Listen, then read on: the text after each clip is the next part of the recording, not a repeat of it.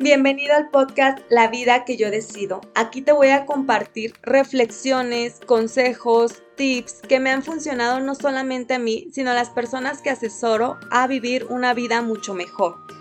Soy Karen de la Cruz y busco impulsar a aquellos que quieren superarse y mejorar su vida. Este podcast no es para quienes se conforman y limitan a lo que ya tienen, es para valientes que desean una transformación. Con mi valentía, sinceridad y humor, quiero ayudar a que más personas se empoderen para que confíen en sí mismas y puedan alcanzar sus sueños. Yo soy química, escritora independiente con libros autopublicados y guía de personas que quieran vivir en plenitud. Comenzamos. Hola amigos triunfadores, bienvenidos a un nuevo episodio del podcast qué rápido pasa el tiempo de verdad. No puedo creer que ya esté en otra semana grabando este episodio. Justo después de hacer ejercicio me siento súper cansada, pero también me siento como motivada, inspirada, me siento como con una nueva energía. Y bueno, antes de comenzar a platicarles sobre este tema que se llama la carta del futuro y mis cinco aprendizajes de este año, quiero hablarles un poco de esta semana que ha transcurrido entre el episodio largo pasado y este. Y la verdad es que esta nueva vida que estoy teniendo me está gustando. Y lo digo nueva vida porque me comprometí cuando cumplí 30 años conmigo misma. Aquí iba a vivir de forma diferente. Aquí iba a vivir de forma más intencional, más disciplinada y más orientada hacia mis metas. Porque aunque no lo crean, también a mí de repente se me va y suelo caer mucho en la indisciplina, también por eso es que hablo tanto de la disciplina porque sé lo importante que es para nosotros y para nuestra vida. Así que estas semanas he estado muy disciplinada porque tengo que estarle haciendo espacio a todo lo que quiero hacer, que grabar para el episodio de la semana, que hacer el taller, seguirlo creando, el taller de, de cómo crear una rutina funcional para millennials ocupados y aparte mis actividades como grabar contenido para redes sociales, que escribir, el ejercicio, etcétera. Entonces todo esto se logra no porque yo tenga más tiempo en el día, sino simplemente por la organización y estar teniendo en cuenta siempre nuestras prioridades. Y ya nada más para platicarles, antes de comenzar, quería decirles esto porque la verdad es que se me hizo muy padre, muy interesante lo que ocurrió. Y es que hay un tema del que yo básicamente no hablo ni en mi podcast ni en mis redes sociales, que me gusta mucho, y es el tema de la biodescodificación. No sé si ustedes sepan algo al respecto, igual lo, lo vuelvo a pronunciar por si lo dije muy rápido, biodescodificación. Es básicamente una ciencia donde te indica que todo malestar físico tiene que ver con una causa emocional, que nuestras emociones son las que nos nos desatan alergias, enfermedades, dolores, dolencias, etc. Y a mí se me hace muy interesante este tema, pero yo no hablo de esto mucho porque es como algo para mí, o sea, no es como algo que yo quiera hacerme experta y platicarlo con ustedes, pero bueno, a lo que voy es que yo sigo a una persona, a un señor que se llama Fernando en TikTok y escucho sus conferencias, escucho pues sus fragmentos que sube y siempre que me sale en TikTok reviso su reviso su agenda a ver si tiene una cita, una fecha, perdón, aquí en Guadalajara. Y pues nunca me había tocado hasta este fin de semana que revisé que tenía ya una fecha para Guadalajara. Y me emocioné mucho. Me metí por en el celular, me metí a, a querer comprar mi boleto para ir yo conozco ya afortunadamente ese lugar donde va a estar ese teatro, entonces sé más o menos cómo están organizados los lugares, yo sabía exactamente en qué zona me gustaría sentarme, pero en mi celular no podía como, no podía ver bien los, los asientos, como que el explorador no daba para celulares y no pude meterme y dije, bueno, al rato lo, lo veo o mañana lo reviso ya con calma. Y me quedé como con esa inquietud, me metí a bañar, hice varias cosas y después me volví a acordar, o sea, como una hora y media después de que vi eso. Y ya me metí en la computadora a revisar lo de los boletos y parece broma, parece mentira, pero justo quedaba un boleto en la fila así donde yo quería, donde cuando, cuando vi que era ese teatro dije en esta fila me quiero sentar, justo quedaba un lugar así como si me lo hubieran dejado y claro que lo compré muy emocionada y me doy cuenta de, de cómo es tan impresionante el universo, ¿no? O sea, cómo justo quedaba un boleto donde yo quería, con el precio que yo quería y pues estoy emocionada, estoy emocionada de ir. Esta conferencia es hasta noviembre, ya les estaré igual platicando cómo me fue, qué fue lo que aprendí. Y pues es lo que quería platicarles, que vean cómo se pueden, digamos, alinear las cosas cuando uno quiere algo. Hoy quiero hablarte sobre la carta enviada en el pasado hacia el futuro que recibí en el presente y los aprendizajes que tuve al leerla. Sí, yo sé que es una trabalenguas, lo hice a propósito, pero es que es mucho más fácil de lo que parece.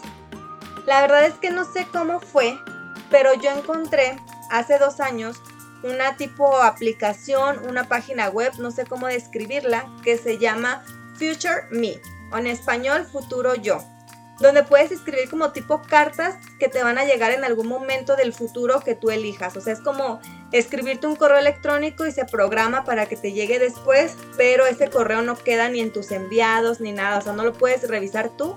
Digamos que desaparece de tu mapa y solo lo puedes ver pues cuando te llega. Esta idea a mí me pareció increíble y hace dos años escribí mi primer carta. Era día después de mi cumpleaños cuando yo encontré esta como página, aplicación, así que me escribí cosas que yo quería cumplir en ese año y la mandé. La primera vez, o sea, en el 2020, la olvidé por completo, así que mi sorpresa fue muy grande cuando un año después me llegó un correo con la carta. Yo no recordaba nada de lo que había escrito y sí fue muy gratificante, fue nostálgico, fue chistoso leerla porque me había hecho algunas preguntas y había escrito algunas cosas que según yo iba a cumplir durante ese año. Me había escrito cosas que sí se cumplieron en ese año, como casarme, como la luna de miel, etc. Pero otras cosas no se cumplieron porque yo estaba antes en un negocio de mercado en red. Entonces muchas cosas de las que yo había colocado en su momento tenía que ver con viajes, con regalos, con cosas que podía ganarme en la compañía, pero pues como me salí ya no las pude cumplir. Cuando me llegó mi carta del 2020, en el 2021 decidí que iba a escribirme otra para el 2022. En esa contesté las preguntas, las dudas que había tenido y ahora escribí algo para leer en el 2022. Ya en esta ocasión, en este año, ya estaba consciente que me llegaría, pero no recordaba cuándo.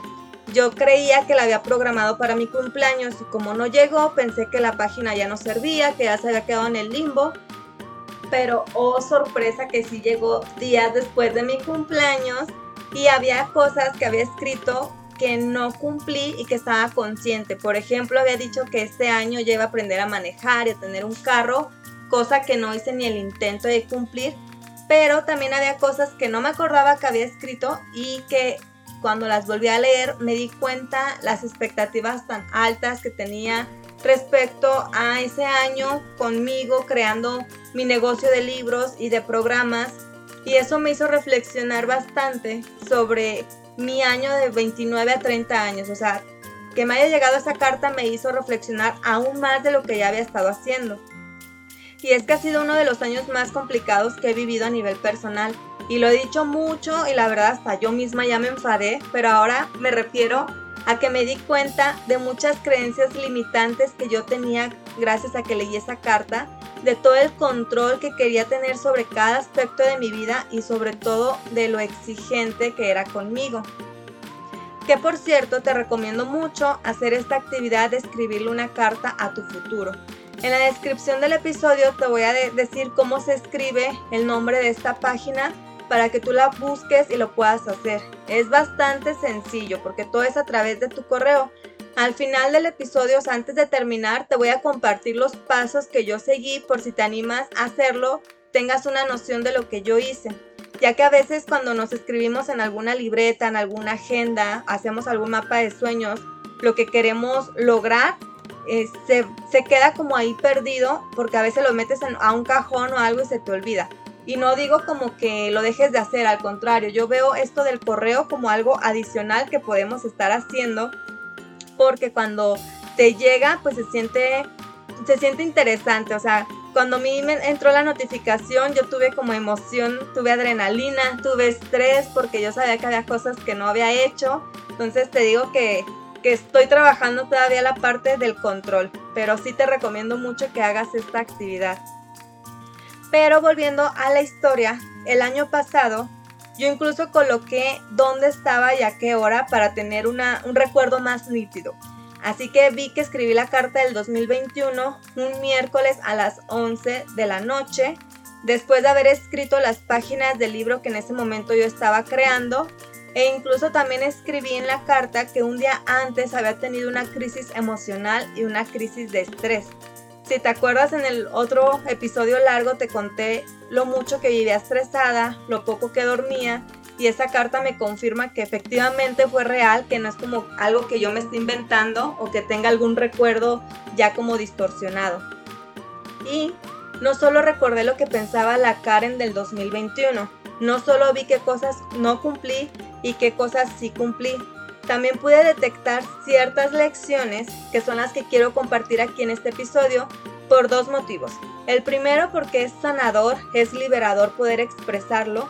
Y el segundo es que sé que algo que yo pueda decir aquí puede ser de utilidad para alguien allá afuera que me escuche. Y por eso yo no quiero quedarme con toda esta información solamente para mí.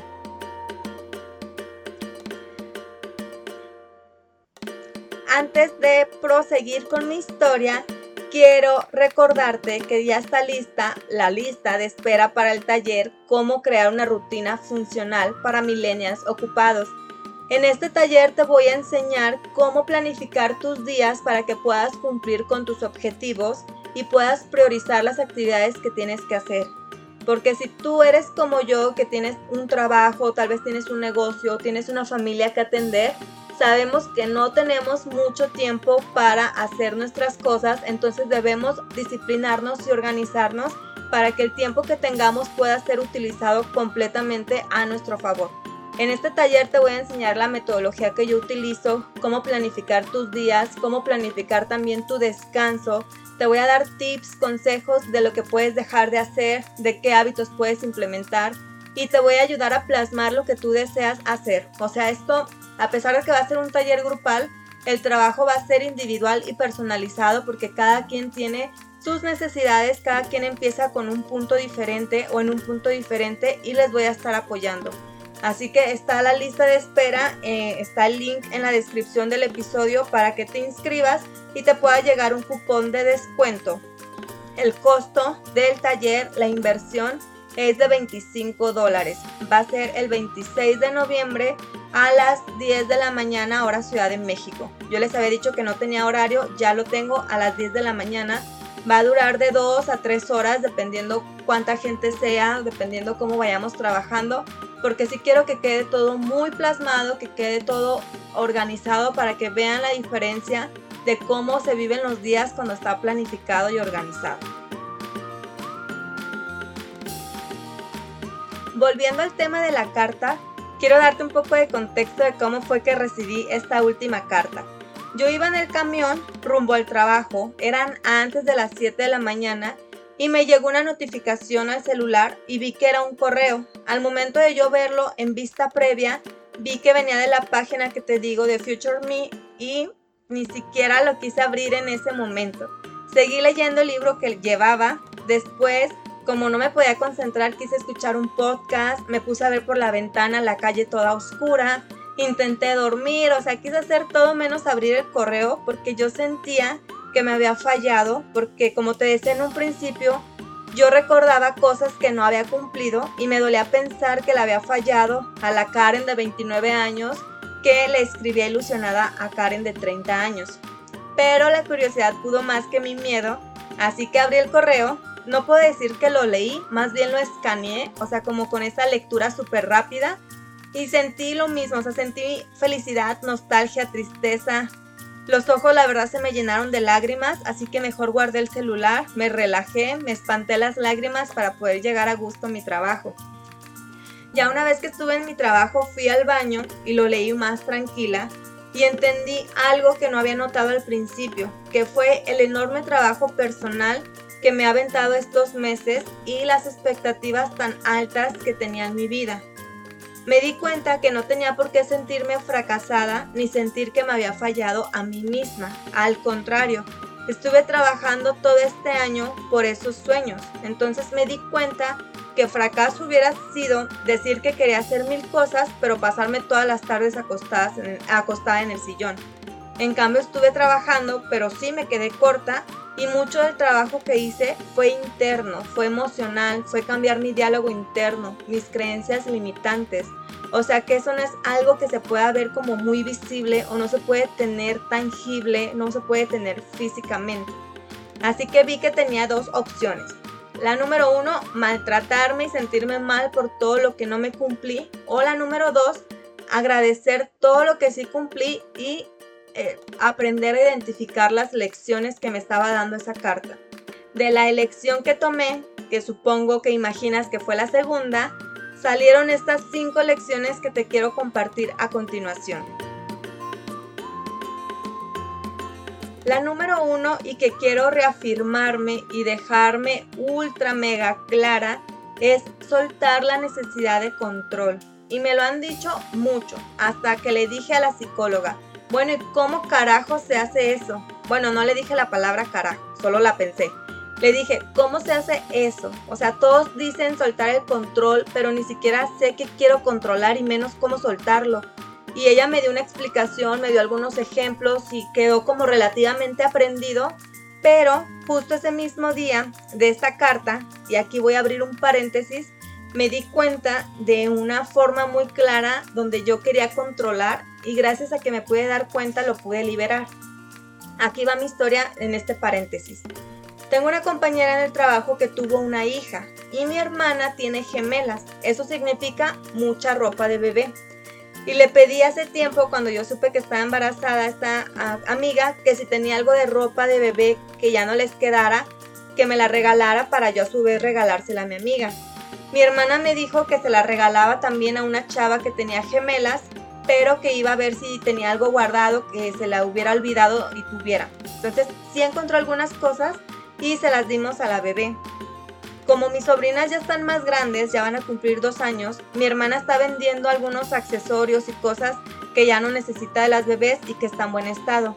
Entonces ella me pidió que le dijera a mi compañera si necesitaba algo de lo que estaba vendiendo yo la verdad me estaba rehusando en decirle, porque yo no quería que se malinterpretara de que yo le regalé la ropa para que ella le comprara las cosas a mi hermana. Sentí que la iba a incomodar incluso con mi pregunta. Ahí fue donde me puse a reflexionar y a terapiarme a mí misma y me dije, a ver Karen, ¿tú sabías que tu hermana quería vender algo? No. ¿Tú le diste la ropa con la intención de venderle después? No.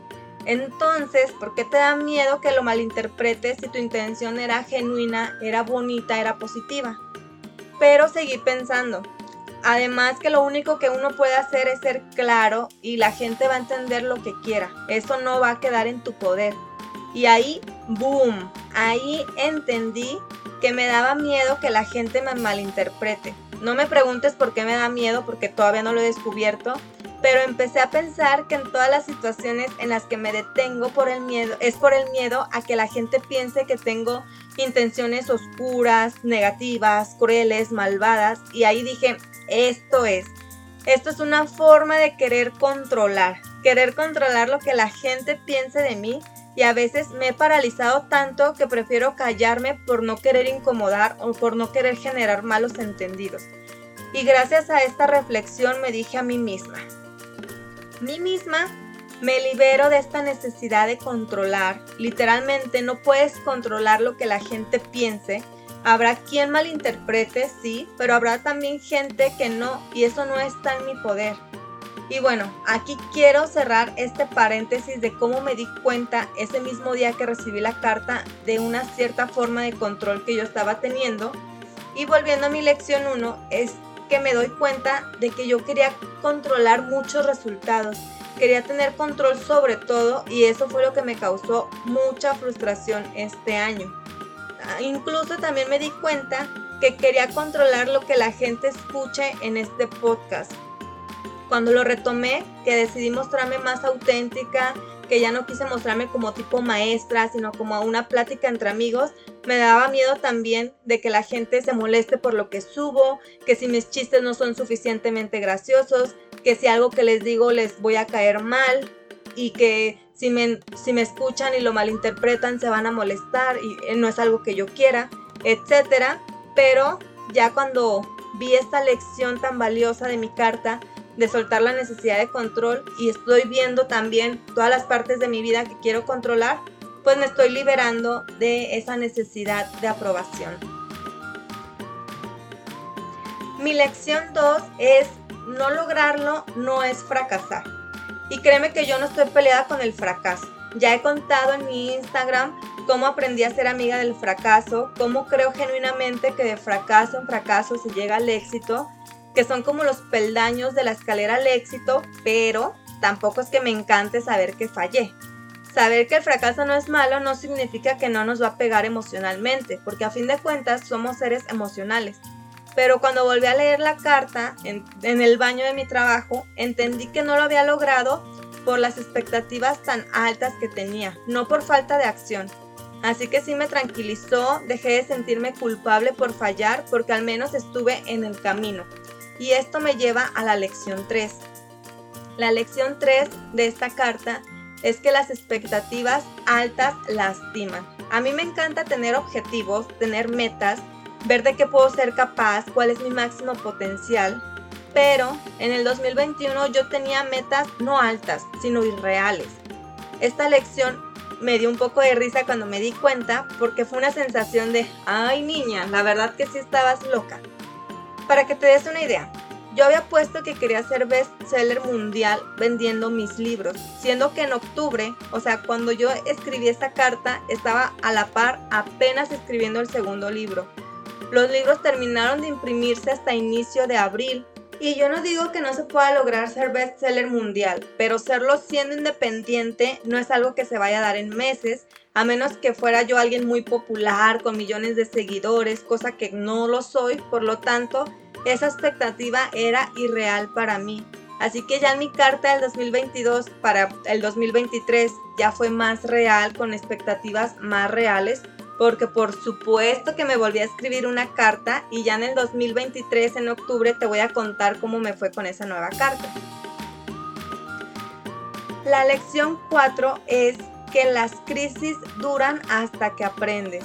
Ya hablé de mis crisis varias veces, ya yo creo que en los siguientes episodios no lo voy a mencionar, pero vuelven a salir en esta lección porque algunas de las preguntas que yo me hice en mi carta del 2021 tenía que ver con situaciones emocionales y fue inevitable ponerme a pensar cómo estuve frustrada muchos meses, pero ver que cuando decidí aprender, en lugar de solo sufrir, pude transformar la situación y mejorar, me dio gusto ver que sí, que sí tuve un bajón fuerte, pero que me recuperé y poder responder a esas preguntas y decir, sí Karen, sí estuvimos mal en esta situación, muchos meses, pero otra vez ya estamos bien, ya estamos mejor y por eso esa lección es importante para mí.